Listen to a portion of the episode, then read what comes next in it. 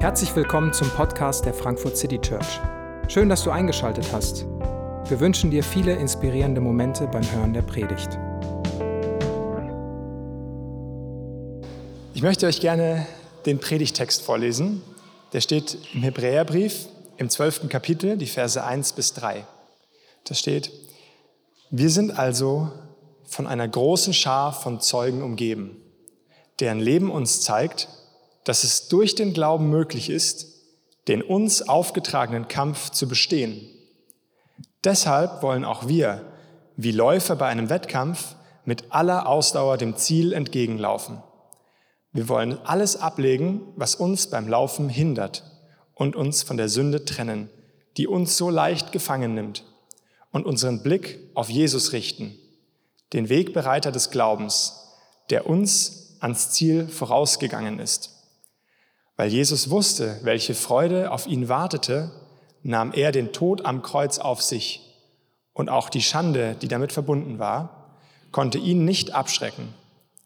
Deshalb sitzt er jetzt auf dem Thron im Himmel an Gottes rechter Seite.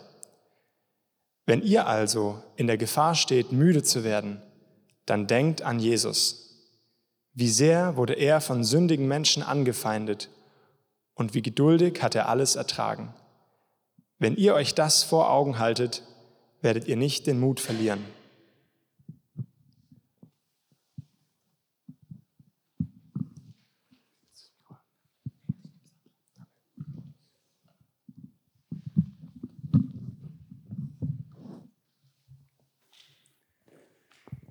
Seid ihr müde?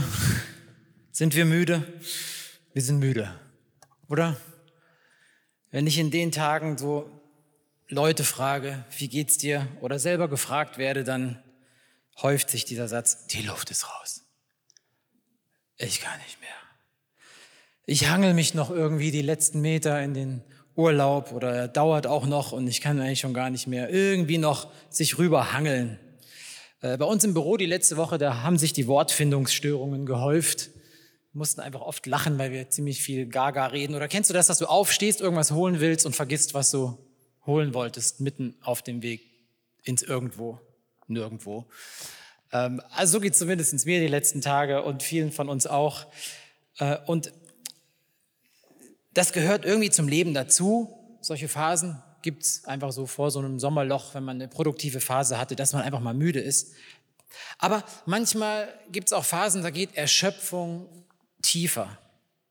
Da fragst du dich vielleicht, wann war eigentlich die letzte Phase, wo ich mich mal so richtig mit Spannkraft, mit Kraft erfüllt gefühlt habe. Ist vielleicht schon so lange her, dass die Erinnerung daran fast verblasst ist. Und vielleicht ist auch dein Glaubensleben davon betroffen, dass irgendwas zwischen schleichender Gewöhnung oder auch wirklich handfeste Zweifel, Schwierigkeiten oder so eine Lethargie sich breit gemacht haben. Ich habe mal geguckt so und ein Tagebucheintrag von mir letzte Woche beginnt mit den Worten, ich habe keine Lust mehr zu kämpfen zugegeben, ein bisschen theatralisch. Ähm, ich habe dann auch so einen ganzen Absatz lang äh, eine Runde in Sorgen und Selbstmitleid gebadet. Ähm, aber es gab auch es gab auch wirkliche Gründe. Also es gab auch Momente, wo wir wirklich mit, als Familie auch mit handfesten Schwierigkeiten konfrontiert worden sind, die nicht ohne sind. Und in manchen Momenten ist man dann wirklich ratlos, vielleicht auch manchmal kopflos. Und genau da hinein spricht unser heutiger Predigtext. Genau dieser Text kann uns helfen, eine neue Perspektive zu kriegen, irgendwie back on track zu kommen. Wir erinnern uns, wir waren jetzt einige Wochen im Hebräerbrief unterwegs. Die Gemeinde war in so einer Lethargie, die war so ein bisschen in so einer Glaubenskrise. Der Druck war zu groß geworden. Die Gemeinde war in einer Identitätskrise. Wo gehören wir eigentlich hin? Zu den Juden nicht mehr richtig die römische Kultur ist uns fremd, wir sitzen zwischen allen Stühlen, es macht irgendwie nicht mehr so richtig viel Spaß. Es kostet was zu glauben. Und die Frage war da, lohnt sich das? Ist es das alles wert? Und dieser Text, den wir jetzt angucken, der zeichnet, oder er macht einfach zwei Sachen. Wenn du in so einer Situation bist, macht er zwei Sachen für uns. Er zeichnet ein ziemlich realistisches Bild vom Glaubensleben und er fordert uns auf, den Blick zu heben den Blick zu heben und in drei Richtungen zu schauen. Zurück, nach oben und nach vorne. Das realistische Bild, Glaube ist ein Kampf und ein Marathon. Ja, was hatte ich in mein Tagebuch geschrieben? Ich habe keine Lust mehr zu kämpfen. Wie beginnt der Text? Wir sind also von einer großen Schar von Zeugen umgeben, deren Leben uns zeigt, dass es durch den Glauben möglich ist, was? Den uns aufgetragenen Kampf zu bestehen. Deshalb wollen wir wie Läufer bei einem Wettkampf mit aller Ausdauer dem Ziel entgegenlaufen. Wir wollen alles ablegen, was uns hindert und uns von Sünde trennen, die uns so leicht gefangen nimmt. Ernüchternd, aber realistisch.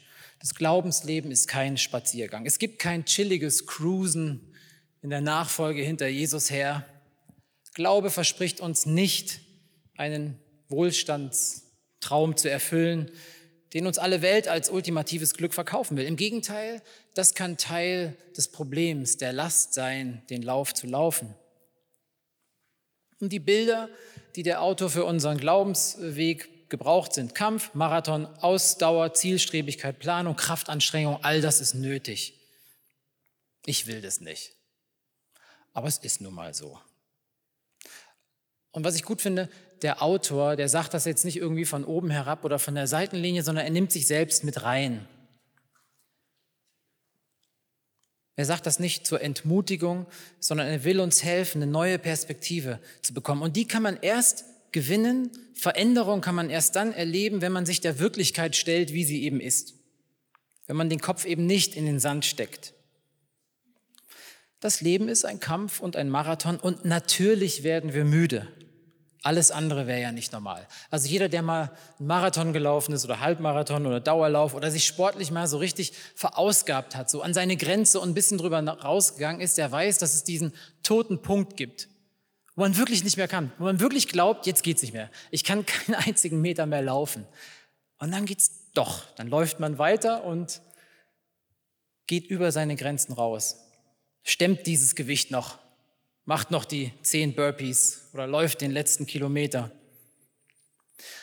Und wenn das stimmt, dass unser Glaubensleben eher sowas ist, dann macht auch der nächste Satz Sinn. Wir wollen ablegen, was uns beim Laufen hindert. Heute äh, ist gerade jetzt noch ne, die letzte Zieletappe von der Tour de France. Und ich habe ich hab mal so gelesen, wie sehr Forscher daran tüfteln, Materialien zu entwickeln, die noch das letzte Mützelchen weniger Luftwiderstand aus dem Trikot irgendwie rausholen. Das muss noch ein bisschen windschnittiger sein. Alles muss noch ein Gramm leichter sein. Es kommt auf jedes Gramm an, um irgendwie dieses Rennen zu machen. Dieses Bild hat, glaube ich, der der Autor im Kopf, so ein Rennen. Du schleppst kein Zeug mit auf so ein Fahrradrennen oder auf einen Marathon. Und das sind ja Dinge, die an sich nicht schlecht sind. Ja. Das sind Lasten, das können alles mögliche gute Dinge sein, aber du nimmst sie halt nicht mit auf einen, auf Marathon oder das Fahrradrennen. Und das ist auch für jeden von uns was anderes, was so, so eine Bürde sein kann, die uns müde macht, die den Lauf anstrengender erscheinen lässt, als er vielleicht sein müsste. Und die andere Kategorie ist Sünde, die er nennt. Lass uns nicht nur ablegen jede Bürde, die den Lauf beschwerlich macht, sondern lass uns auch Dinge ablegen, die uns schlicht daran hindern, den Lauf zu laufen. Es gibt einfach Dinge, mit denen kannst du diesen Lauf nicht antreten. Ich weiß nicht, wenn ihr christlich aufgewachsen seid, so als Teenager hat man sich manchmal so die Frage gestellt, ist das Sünde? Oder gerade so noch nicht. Das ist eine blöde Frage. Ja, der, der Autor sagt, was hilft dir beim Laufen? Das ist die richtige Frage.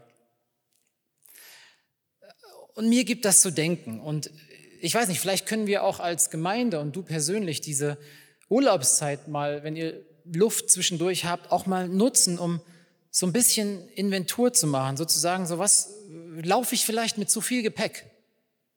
Schleppe ich vielleicht Sachen rum, die die muss ich gar nicht rumtragen, die hindern mich. Oder auch die ernstere Frage, warum laufe ich vielleicht gar nicht mehr? Laufe ich überhaupt? Gibt es Dinge in meinem Leben, die, die haben mich so beschwert oder off-track gebracht, dass ich gar nicht mehr weiß, wo es überhaupt lang geht? Vielleicht ist das hilfreich, mal mit einem Zettel und einem Stift, ohne Smartphone, ohne irgendwas, was klingelt, piepst, dich mit dem Internet verbindet, mal rauszugehen, dich hinzusetzen, mit Gott ins Gespräch zu gehen. Zwei, drei Stunden. still werden, gucken, was, was schleppe ich mit? Was macht Sinn, was nicht? Ich glaube, das ist die Bestandsaufnahme. Ja. Es ist müde, ich bin müde, es ist anstrengend, äh, es ist manchmal Kampf, aber wie bekomme ich denn jetzt neue Kraft? Wo kommt denn jetzt die neue Perspektive her? Und da wollen wir mal in diese drei Blickrichtungen schauen. Der Blick zurück. Das ist der erste Vers. Wir sind von einer großen Schar von Zeugen umgeben, deren Leben uns zeigt, dass es durch den Glauben möglich ist, den uns aufgetragenen Kampf zu bestehen. Hier ist so eine Konjunktion, ja, also, bei sowas muss man immer aufmerken und sagen, warum steht hier ein also? Ah ja, dieser Vers verknüpft uns mit dem gesamten Kapitel vorher. Wenn ihr den Hebräerbrief nur flüchtig kennt, meistens kennt man das Kapitel 11, das ist eines der berühmtesten Kapitel im Neuen Testament, wo so ein ganz großer Bogen gespannt wird von den sogenannten Glaubenshelden. Von Kain und Abel, bei Abel fängt es an, bis hin zu, zur Gegenwart sozusagen, werden Leute aufgezählt, die diesen Glaubensweg gegangen sind. Und das waren ganz normale Menschen. Das waren Menschen wie du und ich. Teilweise waren es wirklich schräge Leute, die da mit dabei waren. Und es gibt nur eine Sache, die sie ausgezeichnet hat. Sie haben am Glauben festgehalten. Sie haben zeitlebens geglaubt und dieses Vertrauen auf Gott nicht aufgegeben. Und deswegen hat Gott mit ihnen auch Geschichte geschrieben. Sie haben irgendwie vertraut, dass Gott existiert, obwohl sie ihn nicht gesehen haben. Sie haben geglaubt, dass er gut ist und dass es richtig ist und lohnend ist, ihm zu gehorchen, ihm zu folgen. Wer wird da nicht alles genannt? Ich habe schon gesagt, Abel, der irgendwie hochblickt und Gott ein Opfer bringt von dem Besten, was er hatte, als Zeichen des Danks, der Hingabe, des Gehorsams. Ja, Noah, der gegen jeden Augenschein irgendeine so Arche baut. Niemand wusste, was Regen ist und er hat zeitlebens sich Spott und Häme angehört von seinen Zeitgenossen. Oder Abraham. In hohem Alter schaut er irgendwie auf zu den Sternen und bekommt diese Verheißung. Abraham, geh noch mal los. Brich auf. Brich auf, verlass deine Heimat. Wohin? Spielt keine Rolle. Geh los. Ich will dir den Weg zeigen. Und dann zähl mal die Sterne. Zähl mal die Sterne. Wie viele Sterne siehst du? So viel Nachkommen sollst du haben. Hatten kein einziges Kind. Hatten ein ganzes Leben zugebracht in Trauer und Schmerz, dass es keine Nachkommen gab. So viele Nachkommen wirst du haben. Zähl mal. Und du sollst nicht mehr Abraham heißen, sondern Abraham, Vater vieler Völker. Durch deine Nachkommen werden alle Völker auf Erden gesegnet werden. Ja, wir lesen seit vielleicht Kinderstundentagen die Geschichte ja rückwärts, aber stellt euch das einfach mal vor, wie Abraham zurück ins Zelt geht zu den Herden, sagt, Schatz, wir müssen packen, wir müssen los. Ja, wohin denn? Weiß ich nicht. Wir müssen einfach los. Ja, wer hat dir denn diesen Floh ins Ohr gesetzt? Gott. Ja, welcher Gott denn? Der, der eine, glaube ich. Es klang vertrauenswürdig. Ich glaube, wir müssen los. Und Schatz, er hat gesagt, wir werden viele Kinder haben. Du weißt, was das für heute Abend heißt. Und da sind Isaac, Jakob, Josef, Mose, David, der kleinste, der übersehene Junge, der Bengel draußen hat die Schafe gehütet der wurde als König auserkoren. Und weißt du, was er gemacht hat? Er hat Ehebruch begangen, er hat Mord begangen, er hat sein Leben an einer Phase so dermaßen in den Sand gesetzt, dass es verständlich gewesen wäre zu sagen, Junge, du hast dich disqualifiziert, Ende der Geschichte mit, mit dir. Aber er hat bereut, er hat ehrlich um Vergebung gebeten und hat weiter geglaubt. Und Gott hat weiter Geschichte mit ihm geschrieben. Und dann ist dieser Absatz, wo, wo der Autor sagt, es wären noch so viele Beispiele zu nennen, aber die Zeit fehlt mir. Gideon, Barak, schräge Leute. Simson, noch schräger. Jiftach, David, Samuel, die Propheten. Was haben diese Leute nicht durch den Glauben erlebt? Und dann gibt es die eine Kategorie, Wunder, Zeichen, Kraft. Und dann andere, die auch Gott vertrauten, ließen sich lieber zu Tode foltern, als sich von Gott loszusagen. Sie waren bereit, ihr irdisches Leben zu verlieren. Zahllose, namenlose Menschen, vergessen in der Geschichte. Und es spielt keine Rolle, ob die Kategorie oder die. Der letzte Vers vor unserem geht so, ihnen allen stellte Gott aufgrund ihres Glaubens ein gutes Zeugnis aus. Es war der Glaube, der sie herausgehoben hat aus der Geschichte. Also, wir sind also von einer großen Schar von Zeugen umgeben, deren Leben uns zeigt, dass es durch den Glauben möglich ist, den uns aufgetragenen Kampf zu bestehen. Und Leute, darum lesen wir die Bibel. Wir lesen die Bibel nicht, weil wir die Bibel lesen sollen, weil wir sonst schlechte Christen sind. Wir lesen die Bibel, weil das die Zeugen sind, die uns bezeugen, dass es möglich ist, diesen Glaubensweg zu laufen. Wir sind Teil dieser Geschichte. Und nicht nur die da genannten, sondern viele, viele andere, die uns vorangegangen sind und bezeugen, dass es möglich ist, diesen Marathon zu laufen, ins Ziel zu kommen. Und denkt mal an die Bilder von so einem Zieleinlauf beim Marathon oder jetzt bei der Tour de France. Ich habe Bilder gesehen, da kommen die Leute so nah dran, dass man sich fragt, wie, wie soll jetzt überhaupt dieser Fahrradfahrer noch durch diese enge Gasse kommen? Die Leute stehen da und brüllen und feuern die an, die letzten Meter durchzuhalten, nochmal alles zu geben für den letzten Sprint. Und wisst ihr, das Besondere an dem Bild für uns ist, diese Leute, die sind diesen Marathon selbst gelaufen. Die sind dieses Rennen gefahren, die haben diesen Kampf gekämpft. Diese Leute feuern uns an. Macht weiter. Denkt nicht, dass du zu untalentiert, zu alt, zu sündig oder sonst irgendwas bist. Sie rufen, schau mich an. Ja, David ruft, wenn ich das, wenn ich das, wenn ich weitermachen durfte, nachdem ich Ehebruch begangen habe, nachdem ich Mord begangen habe, schau mich an. Dann sag nicht, dass du es nicht schaffen kannst. Vertrau nur. Halt durch, mach weiter, heb die Augen, Fokus auf Jesus, guck das Ziel an. Es ist nicht mehr weit.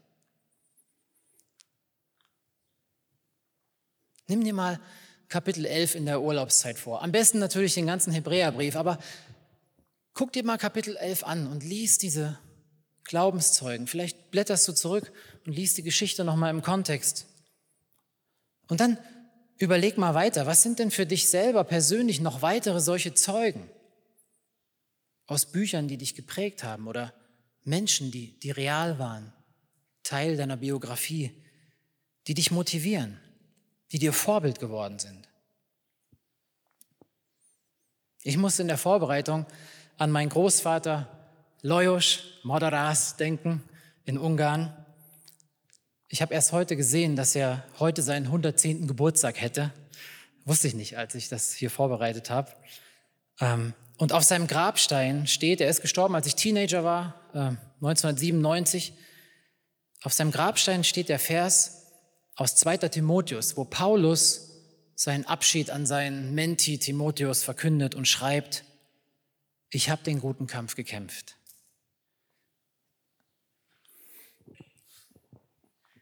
Ich habe das Ziel des Laufs erreicht. Ich habe am Glauben festgehalten. Nun liegt der Siegeskranz für mich bereit.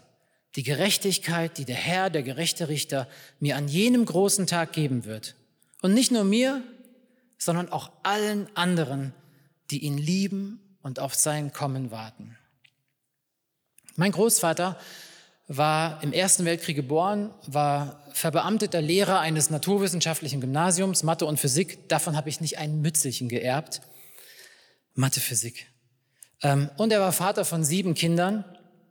Und er hatte nebenher angefangen, in Mischkolz, in dieser äh, Stadt in Ungarn, eine Gemeinde zu gründen. Ganz klein mit zwei Damen in, im Friseursalon hinten. Kleine Gebetsgruppe, Gemeindegründung. Und eines Tages wurde er vor die Schulleitung zitiert und hat gesagt, du hast jetzt eine Wahl. Tritt in die kommunistische Partei ein und lass diese Gemeindegründung sein, sonst bist du deinen Job los. Du hast einen Tag Bedenkzeit. Ohne zu zögern hat er gesagt, ich brauche keine Bedenkzeit. Ich kann unmöglich meinen Glauben verraten und ihn vereinbaren mit einer atheistischen Ideologie. Und ich kann auch nicht aufhören, das Evangelium zu bezeugen und zu predigen. Er wurde sofort entlassen. Und er musste als Hilfsarbeiter auf dem Bau Ziegel schleppen, um seine Familie, seine sieben Kinder durchzufüttern. Aber nach und nach kam es so, dass er sein Leben lang Pastor sein konnte. Er hat angefangen, den Evangeliumsrundfunk in Ungarn mit aufzubauen und die Untergrundkirche mit der Botschaft von Jesus zu versorgen. Er hat als Seelsorger unzähligen Menschen geholfen und viele, viele, viele Menschen geprägt. Er ist mir zum Vorbild geworden. Er war nicht perfekt überhaupt, er war kein Held, aber er war ein Zeuge davon, dass Glaube trägt, dass es etwas gibt, wofür sich lohnt, Opfer zu bringen, dass es was gibt, was besser ist als finanzielle Sicherheit und Ansehen in dieser Welt. Und wenn ich mir vorstelle, wie er an der Seitenlinie steht und mich anfeuert und sagt, mach weiter, ja, dann, dann komme ich aus meinem Selbstmitleid ein bisschen raus. Dann werden manche Probleme plötzlich kleiner. Dann möchte ich so werden wie er ein Stück weit. Dann möchte ich im Glauben wachsen. Dann möchte ich ihm in meinem Vertrauen nacheifern. Es war echt bewegend. Wir standen mit Songel diese Woche im Gang und ähm, haben so die letzten zehn Jahre äh, Revue passieren lassen in der Gemeinde. Und wir kamen beide zu dem Schluss, dass wir wohl beide nicht mehr im Dienst wären, wenn wir nicht einander gehabt hätten und an entscheidenden Stellen im Leben einander gesagt haben, komm, mach weiter. Wenn du gehst, gehe ich auch.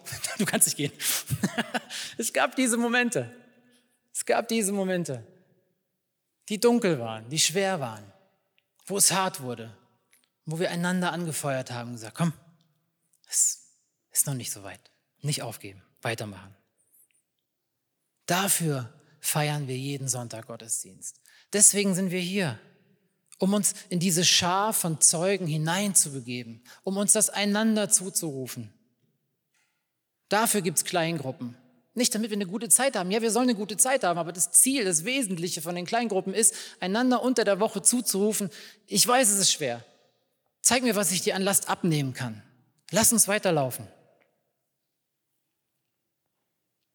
Der Weg mit Jesus ist ein Marathon. Und er ist manchmal ein heftiger Kampf. Aber zahllose bekannte und unbekannte Zeugen rufen dir, rufen mir zu, wir haben es geschafft. Durch den Glauben ist es möglich. Vertrau, du kannst es auch schaffen. Und dann geht der Blick nicht nur zurück zu den Zeugen, die es geschafft haben, sondern der Blick geht nach oben. Wir wollen unseren Blick, Vers 2, auf Jesus richten, den Wegbereiter des Glaubens, der uns ans Ziel vorausgegangen ist. Wir wollen unseren Blick auf Jesus richten. Hier finde ich die Luther-Übersetzung ein bisschen schöner. Da steht, lass uns aufsehen zu Jesus, dem Anfänger und Vollender des Glaubens. eigentlich beginnt hier das Evangelium. Wenn du jetzt die ganze Zeit gehört hast, Ausdauer und oh, Dauerlauf und Kampf und du sagst, wenn du kraftlos bist, kurz vorm Sommer fängst du an mit solchen Metaphern. All diese Appelle, ich habe es gerade so in die Kirche geschafft, du redest hier von Dauerlauf, dann Blick auf zu Jesus, dem Wegbereiter des Glaubens, dem Anfänger und Vollender. Wisst ihr, er ist der Urheber deines Glaubens und er ist auch der, der dich ans Ziel bringen wird. Ist es nicht tröstlich? Was Abraham nur erahnen konnte, als er in den Sternenhimmel blickte, können wir klarer sehen. Jesus ist gekommen. Gott hat in Jesus Gesicht gezeigt. Der Gottmensch Messias ist uns Menschen in unserer Verstrickung und, und, und Mühsal und Todverfallenheit an die Seite getreten und hat dieses Leben gelebt mit allen Widrigkeiten, allen Versuchungen. Und er ist den Weg bis ganz nach unten gegangen, bis zum Tod am Kreuz. Er hat den größtmöglichen Schmerz von Einsamkeit, Verrat, Gottesferne durchlebt. Aber er hat eben auch den Tod und alle gottfeindlichen Mächte und jede Form von Gottesferne überwunden. Für uns, für dich, für mich. Er ist durch all das durchgelaufen und hat jedes Hindernis aus dem Weg geräumt. Er ist den Marathon schon für uns gelaufen. Er hat das Ziel schon für uns erreicht und er sitzt auf dem Ehrenplatz zur rechten Seite Gottes und sagt, es ist vollbracht, fertig. Ich habe mich hingesetzt auf dem Thron. Das Wesentliche ist passiert. Der Sieg ist uns schon jetzt nicht mehr zu nehmen. Das Versprechen haben wir. Glauben müssen wir es freilich noch. Aber ich denke, hier liegt die Botschaft des Evangeliums und hier wird es wirklich zur frohen Botschaft. Glaube heißt, den Blick zu heben und zu glauben, dass komme, was wolle. Wenn wir diesem Jesus vertrauen, der den Glauben in uns begonnen hat, dann wird er auch dafür sorgen, dass der Glaube zum Ziel kommen wird. Du wirst es ans Ziel schaffen. Du kannst es wirklich zum Ziel schaffen, egal wie du dich gerade fühlst, ob du das nachvollziehen kannst oder nicht, weil er dafür sorgt, dass du es ans Ziel schaffst. Und wenn er uns, manchmal stelle ich mir das so vor, so irgendwie über die Ziellinie hieft, wir werden nicht unversehrt da oben ankommen. Das ist auch nicht der Plan. Wir werden Macken und Schrammen und was auch alles haben. Aber wir können es schaffen. Und wir können auch nicht tiefer fallen als in Gottes Hand. Glaubst du das? Heb den Blick. Heb den Blick auf Jesus. Und zum Schluss der Blick nach vorn. In Vers 2 heißt es weiter, weil Jesus wusste, welche Freude auf ihn wartete, nahm er den Tod am Kreuz auf sich.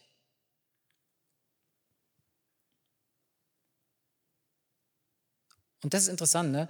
So wie Jesus etwas hatte, worauf er sich gefreut hat, was größer war als die Schande und die Schmach und der Schmerz und der Tod und das Leid, darin soll er uns zum Vorbild werden.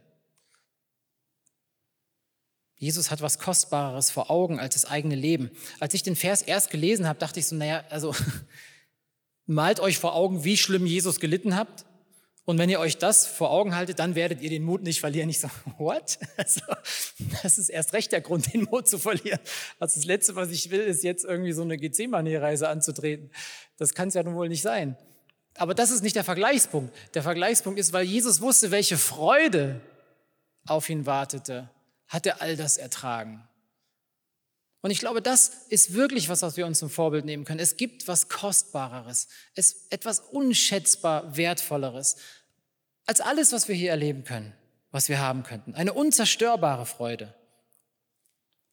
Er wusste, dass die Liebe zwischen Vater, Sohn und Geist, die in Ewigkeit geherrscht hat, die, die Gemeinschaft, dass das kostbarer war als das irdische Leben. Und wisst ihr, ich glaube, er hat sich sogar vorgestellt, was sein Tod für uns, für dich und für mich bewirken würde. Das war Teil seiner Freude. Es würde nicht umsonst sein. Es würde diese Schar von Zeugen unermesslich groß machen. Diese Aussicht hat ihm geholfen. Die Zeugen, die uns vorausgegangen sind, ja, mein Großvater und Abermillionen bekannter und unbekannter Menschen haben das bezeugt. Jesus ist es wert.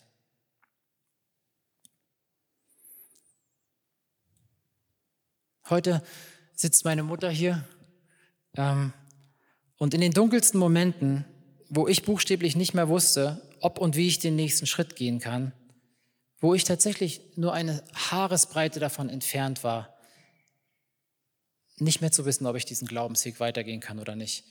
Da hat sie mir immer wieder einen Satz gesagt und wo steht der? im Hebräerbrief. Auch das kam mir erst jetzt wieder in der Vorbereitung. Hebräer 10, 35, wirf dein Vertrauen nicht weg, welches eine große Belohnung hat. Wirf es nicht weg. Das ist das Kostbarste, was es gibt. Ja, und diese Überzeugung hat sie von ihrem Vater bekommen, der durch den Krieg durch ist und die Geschichte erzählt hat, wie er das Neue Testament in seinen Hosensaum genäht hat und durch die Kriegsgefangenschaft und die Schrecken des Krieges, wie ihn das Vertrauen auf Gott nicht verlassen hat, zeitlebens. Und so reicht diese Wolke von Zeugen, diese Kette weit zurück. Du kannst es schaffen. Aber noch wichtiger, und das würden die Zeugen alle bestätigen, die sagen nicht nur, schau uns an, wir haben es geschafft, sondern heb den Blick. Schau auf Christus. Wegen Christus kannst du es und wirst du es schaffen. Lauf weiter, es lohnt sich. Bist du müde? Fehlt dir manchmal die Perspektive für dein Leben und die Beziehung zu Jesus? Dann schau zurück. Schau zurück auf die vielen, vielen Zeugen, die dich umgeben und dir zurufen, gib nicht auf, du kannst es schaffen. Bist du müde? Dann heb den Blick. Heb den Blick, hier buchstäblich. Gleich, wenn wir ein bisschen Zeit haben im Abendmahl, im Lobpreis, dann komm hier vor. Setz dich für einen Moment hier hin und schau nach oben. Jesus, der Anfänger und Vollender deines und meines Glaubens. Bist du müde? Dann schau nach vorn. Schau auf den Lohn, der auf dich wartet. Es gibt eine Belohnung. Was für ein Moment wird das sein, wenn alle Zeugen aller Zeiten zusammen mit dir und mir diese Vollendung aller Zeiten, die Vollendung der Welt feiern und erleben werden, wenn das Versprechen vollgültig wird, dass Gott einmal alles neu machen wird. Wirf dein Vertrauen nicht weg. Es hat eine große Belohnung. Amen.